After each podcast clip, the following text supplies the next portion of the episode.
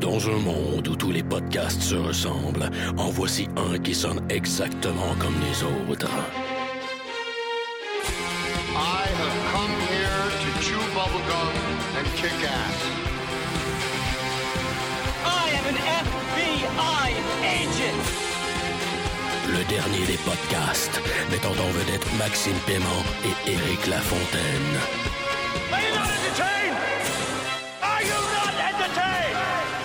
Yippee-ki-yay, motherfucker.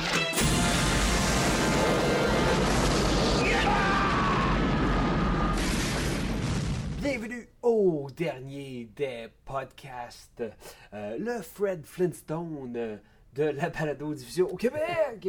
Je, Eric, euh, podcast euh, sous l'influence du Age to the O de la flotte, euh, accompagné une fois de plus de... Maxime Paiement, qui, pour rendre hommage à Cersei, je podcast sous l'influence d'un Kim Crawford. C'est euh, c'est un Sud-Africain, ça, hein? Je ne m'abuse, ça? Un Australien, peut-être? Non, c'est un vin blanc de Dorn. Ah, ok. C'est très bon avec des, euh, des sushis, ça. Puis euh, quand, tu te fais, quand tu te fais tes bigoudis, euh, Ouais, ça ou des tapas. des, des tapas. Effectivement, cool, là. Ben, je suis content que tu boives de l'alcool pendant que moi, ben, euh, je fais juste m'hydrater. Hmm. Donc, Max, euh, on est rendu à ce quatrième épisode de GOT. On se rapproche du halftime euh, de cette saison 5. euh, l'épisode Sons of the Harpy, écrit par Dave Hill, si je ne m'abuse, réalisé par euh, Mark Millard, si je ne me- je ne m'abuse dans mes notes. Euh, Max, overall, as-tu euh, pu apprécier cet épisode-là? Trouves-tu que il était bien pincé peut-être dans cette saison-là? Je veux dire, c'était-tu. visuellement, as-tu apprécié Sons of RP comme tu aurais pu apprécier les trois premiers? Hum, je pense que, à part les, les gros gros épisodes, là, comme les classiques, le Blackwater, euh, Watcher of the Wall, puis le Red Wedding, je pense que c'est mon épisode de Game of Thrones préféré. Non. T'en as trop de préférés. J'ai aimé cet épisode-là à ce point-là. Ah ouais, ok. Je t'ai complètement dit, continue. Hein? La barre est déjà très haute. C'est le meilleur épisode de la saison. C'est le meilleur épisode que j'ai vu depuis longtemps, à part, comme je te dis, les gros épisodes, là, tu sais, ça, où il se passe des grosses affaires. Mhm. J'ai trouvé qu'il y avait comme. Il était pratiquement parfait. J'aimais tout. Tout- Toutes les scènes étaient bonnes, Ouais. sauf une, mais on va y revenir.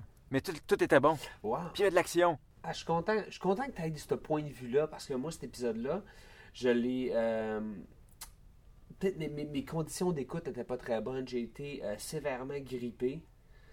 Puis euh, je l'ai écouté, première fois décousu. Tu sais, comme en bunch, en, Ouais. en portion. Puis après ça, je me le suis retapé d'un coup. Euh, ma deuxième écoute était beaucoup plus euh, agréable. God bless mon nouveau DVR Vidéotron. Euh, Shameless plug. Ouais, mais je- j'en vois pas de props à Vidéotron. Jugez-moi pas, s'il vous plaît, là. Ça, ça donne que c'est moins pire que. Tout ça pour dire que il y avait une vibe, pour moi, un peu filler, un peu comme. Je sais pas. Il- m'a laissé correct. Puis on- encore là, il a été, il a, été efficace à, plein de moments, mais malgré tout, on- encore une fois, on finit avec la scène d'action, puis là, ah, on rentre dans des patterns pour moi qui, qui, qui, qui me sont trop familiers, trop confortables, puis j'aimerais ça qu'on brise le moule un peu. Fait qu'en tout cas, euh, on est-tu prête, Max? On rentre dessus en détail dans, euh, dans cet épisode? Pour qu'on Yes. s'ostine bien comme faut sur euh, ce quatrième opus euh, du cinquième volet. Euh, on va commencer euh, tel euh, ton ordre du jour que tu m'as envoyé sur Gmail. Euh, Sansa et Littlefinger. Ouais. Donc, euh, l'héritière Stark. euh, c'est drôle, hein, tu, tu l'appelles Dark Sansa, mais je, je- je pense qu'elle elle- elle va, devenir sa mère plus qu'elle va devenir une Dark Sansa. Tu comprends ce que je dis? Ouais, ouais, ouais. You feeling me? You catch my drift? Parce que, je sais pas, qu'est-ce, t'as- t'as-tu senti que, un, euh, c'était super bien joué, ce personnage-là, il, il a toujours su bien évoluer, puis là, je pense qu'il est arrivé à un autre plateau. sa- sa- Sensei est ailleurs, puis elle comprend là, là où- là où elle est positionnée, puis elle a longtemps été victime, et là, euh, elle bascule dans quelque chose de super intéressant, et là, enfin, je suis content de l'avoir à l'écran. Fait que pour moi, ça, c'est un plus. J'ai trouvé ça euh, fucking excellent. Euh, en détail, Max Sense Littlefinger, Écoute, c'est un épisode qui se passe dans, le sous-sol de sa maison. Euh, on retourne là où, dans l'espèce de crypte, là où il y a comme les statues de toutes les, les, les Stark qui sont décédés à travers euh, les, les- les- les siècles. ouais, les- dans les, catacombes du château, là. Ouais. Puis il y a une scène qui. En fait, cette scène-là, grosso modo, elle sert à quoi? Elle sert à, à reconnecter Sansa avec euh, sa famille. Et il y a un dialogue entre Littlefinger et Sansa que j'ai trouvé super intéressant. Puis là, je vais, être- je vais, je vais y aller un peu inside baseball, là, parce que j'ai Mhm. comme j'ai un peu de knowledge euh, Wikipédia-esque dans mon brain. Mais euh, il parle beaucoup de euh, Rhaegar puis de, de, de Lyanna Stark principalement, right? Dans cette... Ouais, la tante. Ouais, la- c'est ça, la tante. Qui est un peu elle qui a toute partie la patente. Il se passe ce qui se passe dans Game of Thrones à cause de elle, bien avant que Jamie pousse Bran en bas de la tour. Avant la rébellion, le, Rhaegar, qui est le frère de Khaleesi, euh, qui allait probablement. Il aurait normalement été le. c'est le fils du Mad King, puis il aurait été le roi après le Mad King, et il aurait probablement été un bon roi.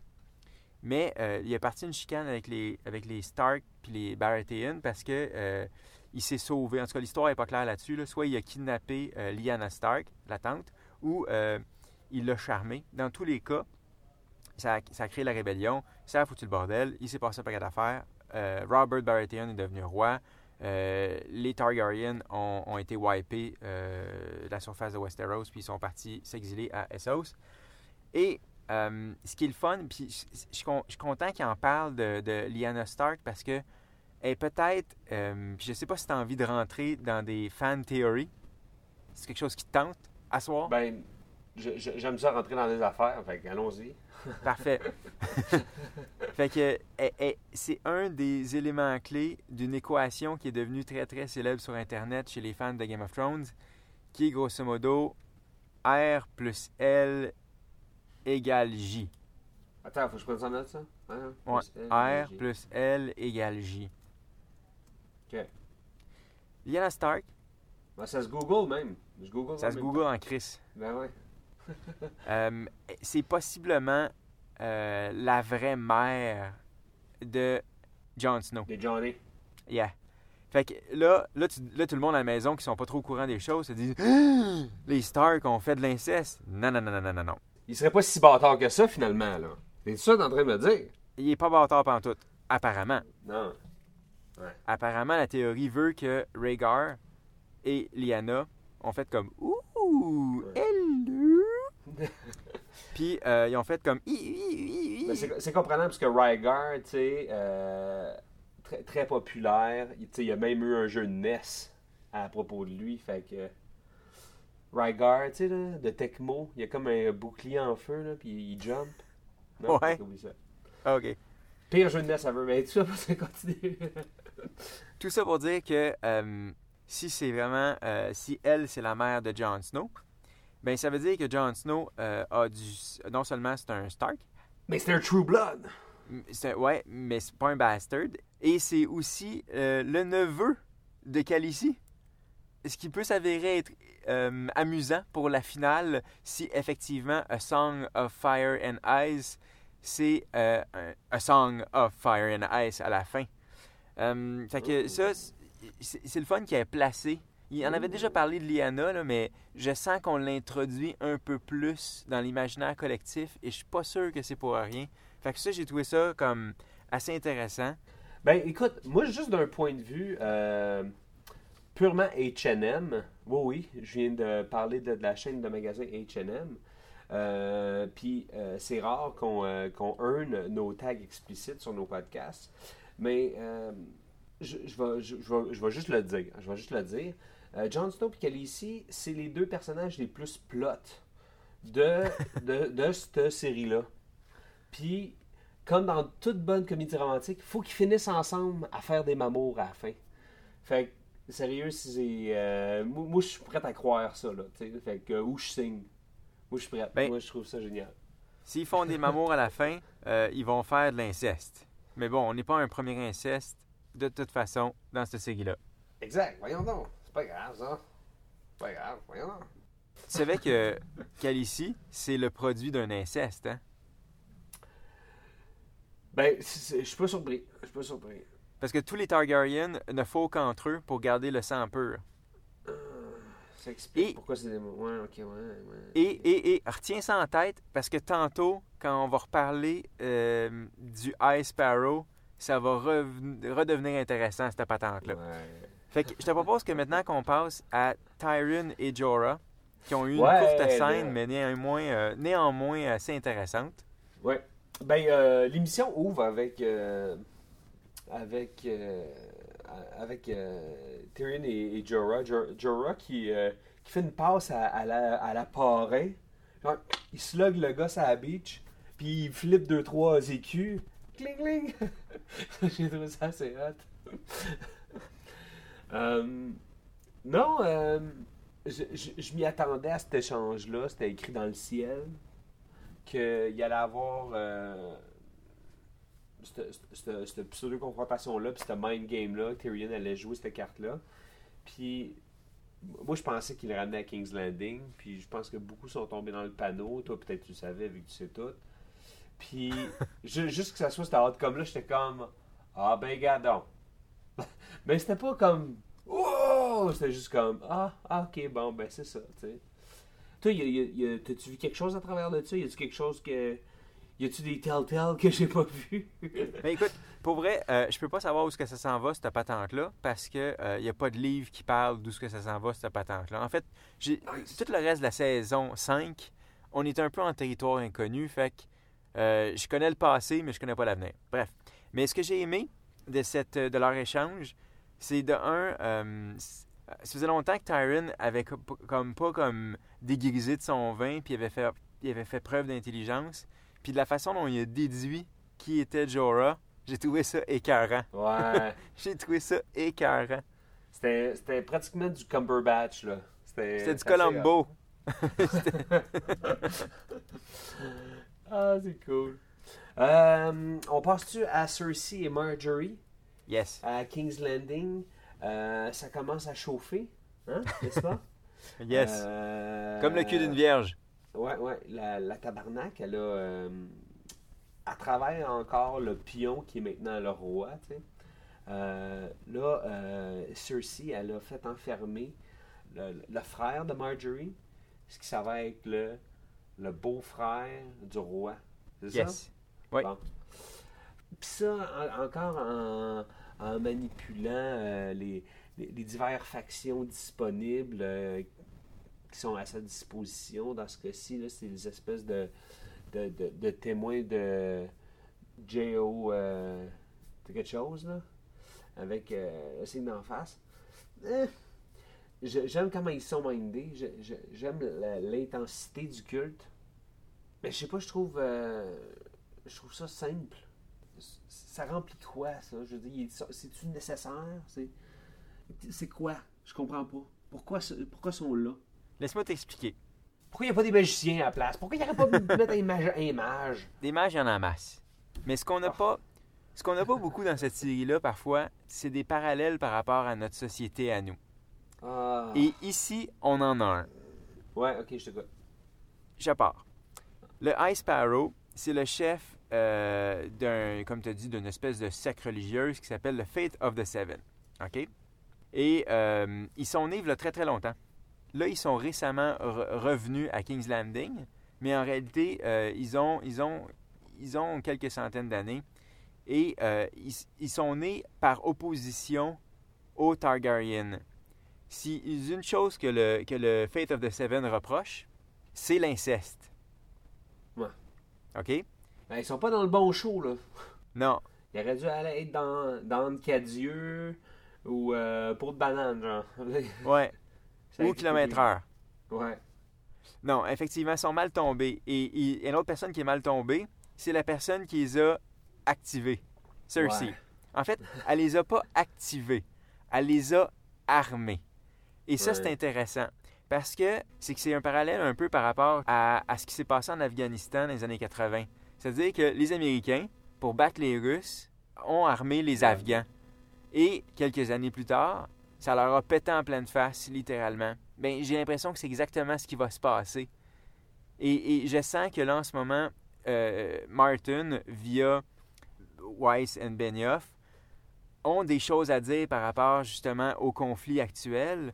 Et ça, c'en est un volet. C'est-à-dire que quand tu armes un groupe d'extr- d'extrémistes religieux à tes fins personnelles, normalement, ça t'explose en pleine face. Et dans ce cas-ci, ça risque d'exploser solide parce que Cersei a notamment commis beaucoup d'inceste, à commencer par le roi en personne.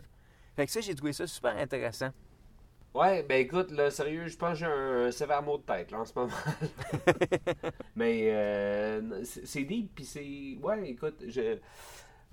Penses-tu qu'ils ont le temps de, de réellement à- aller travailler une, critique sociale dans, dans certaines thématiques comme ça, quand il faut juste qu'ils arrivent à un fucking but, tu sais? Puis moi, ce que je veux voir, c'est des White Walkers, des épées magiques, genre du mithril, je veux voir des... euh, je veux voir des dragons, je veux voir de l'action. J'ai une seule chose à répondre à ce que tu viens de dire. Braun et Jamie. Ouais. ça, c'est un bon show. Hey, ça, c'est- ça, ça, c'est- Comment t'as aimé leur scène? Premièrement, moi, je- moi pratiquement, moi, j'aurais fini le show avec eux autres. J'aurais pas fini avec Barristan et Grey Worm. C'était moins épique, ok? Mais c'est parce que des fins de show de même, c'est pas mal. Je trouvais ça très Daredevil-esque, la finale de l'épisode 4. Parce que c'est facile finir sur de l'action. Tandis que là, là, il y avait de l'action, mais y, y il y avait du, du, euh, du body copisme là-dedans. Et j'ai trouvé ça un juste, ju- juste génial. Puis le fait de jouer aussi, euh, c'était comique, hein? Tu sais? Ouais. Puis que ça aurait pu juste comme, comme finir comme un Beverly Hills Cop 3. Mais Chris a fini comme Beverly Hills Cop 1, tu sais, comme euh, avec du gore puis tout. Comme parce que c'était un épisode de GOT, tu sais. Fait que ça, j'ai vraiment, vraiment, vraiment apprécié ça. J'ai trouvé que cette scène de combat-là était top. Les deux ensemble, le, le re- le respect qu'ils se donnent, je trouvais ça. Puis, euh, à la fin, on voit les. euh, comme la, la bande de chicks, un peu genre euh, pétroleuse. euh, les. euh, Sand Snakes. C'est les filles. C'est les Ouais. filles de Oberyn Martell. Ouais, non, eux autres, là, sérieux, là, c'est c'est comme une gang de bicycles, là, avec des... ça lui prend des frocs de cuir avec des dagues. Sérieux, là, c'est écœurant. Sérieux, ça, ça, ferait de la belle soft porn, ça. ça. Ouh. Fait que... euh, non, mais euh, j'ai aimé la, la, la pré-finale de cet épisode-là. Et surtout le badass skill avec comme euh, le, le gars là, qui, qui, tue dans le sable. C'était juste comme badass. Mais j'ai compris pourquoi ils ont, ils ont fini, évidemment, l'épisode avec Barry Stan Grey Worm. Mais encore là, tu sais, je veux dire, c'était simple. Puis là, je vais te poser la question, parce que là, on, couvre pas mal toute la finale de l'épisode. On rentre pas en détail dans, dans Barry Grey Worm puis euh, Daenerys tout de suite. Mais Braun Jamie, c'est sûr que c'était divertissant. Mais encore là, toi qui dis au début de l'épisode, c'était le meilleur épisode, puis il était parfait. Pour moi, c'était correct. Puis pour moi, je le voyais filler. En quoi il y avait de la perfection, là. En quoi c'était juste sur tous les points. Ben là, on est rendu, dans mon cas, on est rendu à Braun et Jamie. Et Ouais. à chaque fois que je peux voir Braun se battre, c'est un gros, gros plus pour l'épisode. Braun est devenu à travers les années mon fighter préféré de tout l'univers de Game of Thrones. Plus que Jon Snow, plus qu'un jeune euh, Jamie quand il avait encore deux mains, plus que Oberyn Martell. Je trouve qu'il y a une façon de, de- de bouger avec son épée, il y a une euh, technique de combat que j'adore. En plus, le personnage me fait rire. Maintenant qu'il est- en duo avec Jamie, qui est un autre fighter, même, s'il est diminué, le fait est que tu sens qu'il est en train de reprendre, de réapprendre, un peu comme Rocky qui a appris à boxer de la gauche, ben Jamie commence à apprendre à, à se servir de, son autre main et de sa main de métal aussi. Euh, comme tu as dit, le banter entre les deux, le côté Body Cop Movie, j'ai trouvé ça super cool. Il y a une scène d'action en plus avec Braun. Pour moi, en partant, c'est comme. Déjà, ça élève l'épisode au-dessus de toutes les autres.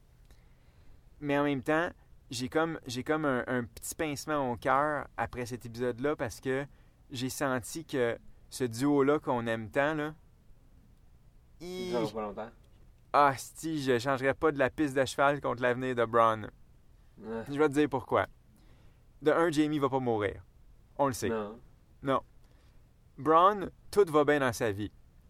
Il y avait un château, il y avait une femme pas belle, et tout d'un coup, on lui dit One last mission. Puis lui, il dit Alright. Puis c'est quasiment s'il est pas en train de dire Hey, c'est ma dernière journée à la job. Demain, je prends ma retraite. Quand un personnage commence à dire comme Ah, comme je suis heureux dans la vie. Ah, c'est- entendu j'ai tellement hâte ça. de retourner chez nous. Habituellement, c'est vraiment très mauvais signe. Et le fait est que Game of Thrones nous a, nous a habitués à quand on s'attache à un personnage, hop, on nous l'enlève. Ouais. Et ce qui risque d'enlever Braun de la carte de Game of Thrones, c'est probablement les Sand Snakes. Oh my god, c'est sûr. Et c'est là que réside mon principal problème avec ce, ben, mon principal, mon seul problème avec cet épisode-là. J'ai vraiment pas aimé leur scène à eux autres. Mais zéro. Moi, j'ai. Comme à peu près toutes les scènes. Ben, pas toutes les scènes, mais j'ai trouvé ça un. Un tantinet forcé, slash mal joué. On sent que c'est dans le même univers, que c'est dans le même time lapse, que c'est dans le même environnement. On reste dans le sable. La coupure se fait automatiquement après. Fait que c'est lié, là. On sait que c'est comme à quelques. à moins d'un demi-parsec, là, euh, à gauche de la, de la botte de foin, C'est vraiment pas loin. Ça, c'est clair, OK? J'ai trouvé ça badass, mais j'ai trouvé ça badass, genre euh, Robert Rodriguez badass. Tu sais ce que je veux dire? J'ai Ouais. trouvé ça cheap dans, dans, dans, dans, dans- le genre de, de, de, comme de, grindhouse, euh, comme late 70s, euh, Easy Rider, euh, rip-off, là, tu sais. Pourquoi, pourquoi tu te trouves. Il y a quelque chose qui cloche selon toi avec eux autres? S- sont trop sexe, puis il y a des scorpions. OK. Bon. Je pense que tu as mis le doigt dessus. Yes! J'y trouve zéro crédible. J'aime pas le casting, pas en tout. C'est des petites adolescentes qui ont toutes été castées pour être cute. Il y en a une qui a les cheveux courts. Je veux dire, j'ai l'impression qu'elle appartient à une autre série que celle-là. Un, ils sont plus jeunes. Genre, ils, sont, ils ont ils ont l'air d'avoir quoi? On va dire euh, entre 19 et 20 ans d'âge à la caméra. Là. Je sais pas quel âge ils ont dans le livre, mais en tout cas, de ce que je peux voir là, ils ont l'air d'avoir entre 18 et 20 ans. Ils sont supposés être super badass, puis là, on voit ça à cause qu'elle a lancé une lance de loin, puis c'est atterri dans le front du monsieur qui est enterré. OK, fine, ils sont supposés être... euh, c'est des tueuses, parfait, parfait. Et... Ils euh, ont comme un tipi, là, hein? C'est pas, c'est Ouais. pas une grosse tente, là, ou un repère, là, ou un HQ assez, assez poussé, là. C'est quatre poteaux, là. Puis c'est pas un hasard si on nous, on nous les a montrés juste après la cool scène de combat avec Braun puis Jamie. On voulait, le, le réalisateur puis le scénariste voulaient tout de suite montrer qui allait être leur némésis.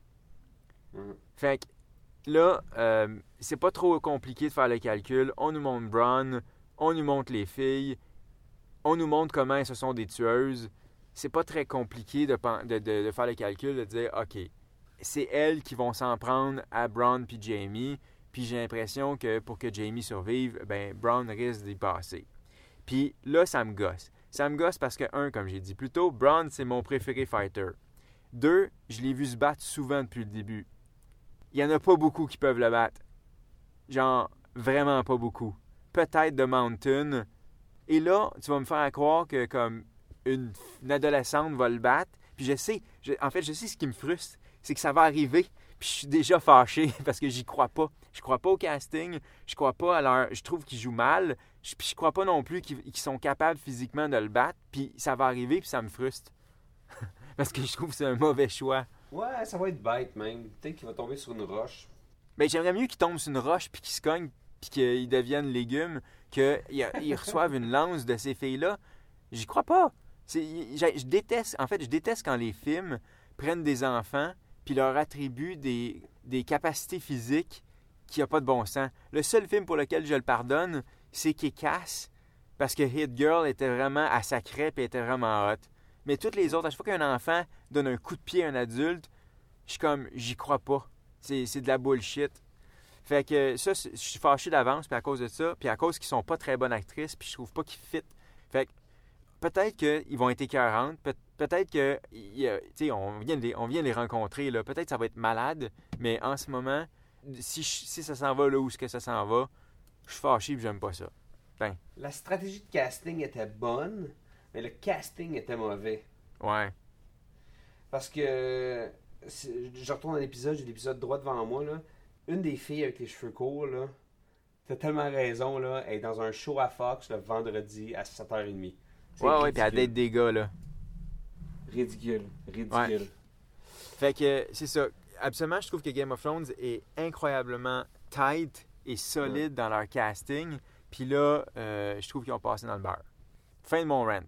Fait que euh, le show euh, nous apporte maintenant avec Daenerys qui est encore à la cour municipale, c'ti, hein? Faut croire que c'est pas mal sa job ces temps-ci.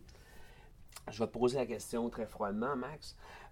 Penses-tu qu'il va y avoir des combats pour les festivités annuelles? Euh, Est-ce que les, les Fighting Pits vont être rétablis? C'est ça que tu me demandes? Ouais, ouais. moi j'espère. Là. Ben là, son, son obstination commence à lui coûter cher, là. Elle n'a pas besoin de Tyrion puis Jorah pour, pour, euh, pour faire ce corps-là. Là. Elle est capable de le faire elle-même. Là. Non? Pourquoi qu'on est encore là? Ça fait deux saisons, me semble, qu'on parle de ça. Alright. Ça, c'est l'autre parallèle que J.R.R. Martin voulait faire parce qu'il a écrit ce livre-là, le 4 et le 5, en, plein, en pleine guerre du Golfe Part 2. Et ce que je trouve intéressant, c'est la première fois, en fait, depuis longtemps, que ce qui se passe à, à Maureen ou Marine ou whatever, là, commence à m'intéresser un peu. Ça a commencé avec euh, Baristan puis Daenerys qui, pour boucler la boucle, nous parle de Rhaegar. Frère Rhaegar. Et nous, depuis le début, on sait que ce gars-là, c'est comme... C'est un tueur, euh, c'est lui qui a déclenché la guerre, patati patata. Et au contraire, Baristan, qui semble être un bonhomme plein de bon sens, nous dit que non, c'est un artiste. Il aimait chanter. Il aimait descendre dans la rue puis chanter. Puis ça nous donne un autre côté à Rhaegar que je trouve intéressant.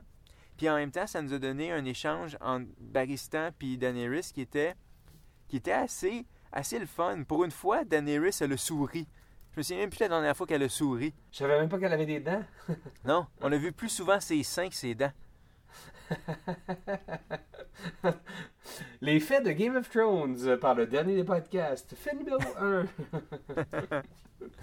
Fait que ça, j'ai trouvé cette scène-là super sympathique. Et là, les Sons of the RP euh, sont tombés sur les Unsullied. Et ça m'amène à, à ce que j'avais dit euh, un peu plus tôt. Ça, c'est un parallèle dit. Ben, toutes ces scènes-là, tout ce qui se passe à Marine, c'est vraiment une euh, analogie directe à euh, l'occupation américaine en Irak. C'est-à-dire que tu arrives, tu débarques, tu jettes le dictateur à terre, tu libères le peuple, puis après ça, tu veux tout changer. Puis qu'est-ce qui se passe? Ben là, ça fout le bordel. C'est exactement ce que George R. R. Martin voulait dire avec ce storyline-là.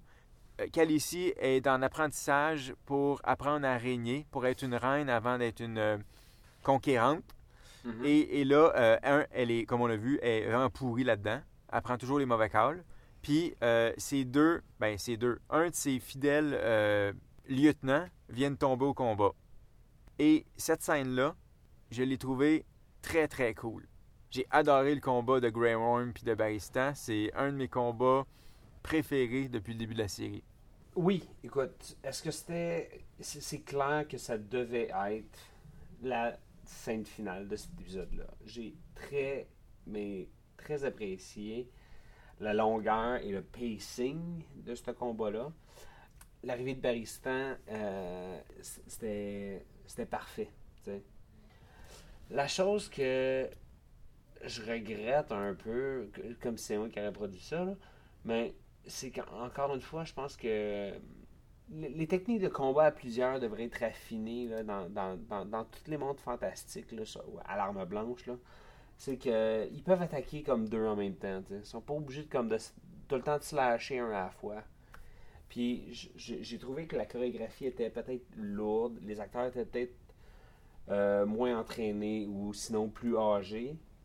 Mais je trouvais ça un peu, euh, un peu mécanique. Puis c'était pas, tant qu'à moi, c'était très peu musical. Fait que ça m'a un peu déçu. Ouais, mais là, tu écoutes Daredevil là, en ce moment. Fait que c'est un peu normal que les chorégraphies. Ouais, mais Je veux encore Daredevil, c'est c'est un one-trick pony. Hein? C'est c'est pas mal tout le temps la même chose. Fais des flips. Ouais, puis euh, c'est beaucoup du, cheval, euh, du cheval en bois là, à la toc, avec ben des blocs. Tandis que c'est. Il y a, y a- un- classicisme à Game of Thrones que je respecte énormément. Faut, faut, faut que je donne ça au show. Mais euh, c'était pour vrai une très très bonne scène de combat et elle était épique. Mais épique, pas dans le sens bâclé qu'on l'utilise aujourd'hui, était simplement grandiose parce qu'il y avait beaucoup de kills, puis était bien soutenue, la caméra bougeait pas trop. C'était une fin d'épisode euh, qui faisait du bien.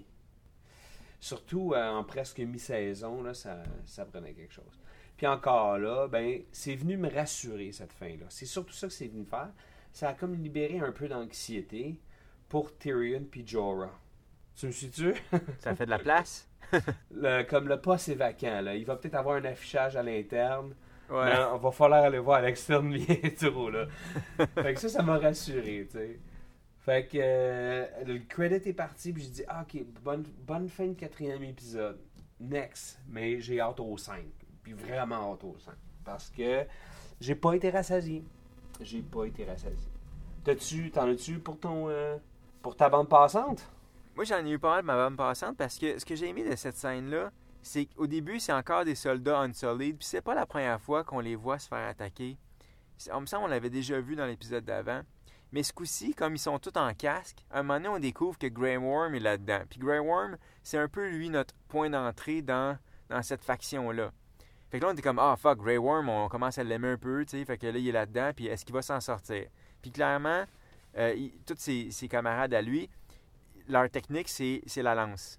Et c'est vraiment efficace. Ils sont, ce sont des, des soldats incroyablement puissants en open space, mais dans Ouais. des couloirs, euh, contre plusieurs personnes, un en avant, un en arrière, un sur le côté.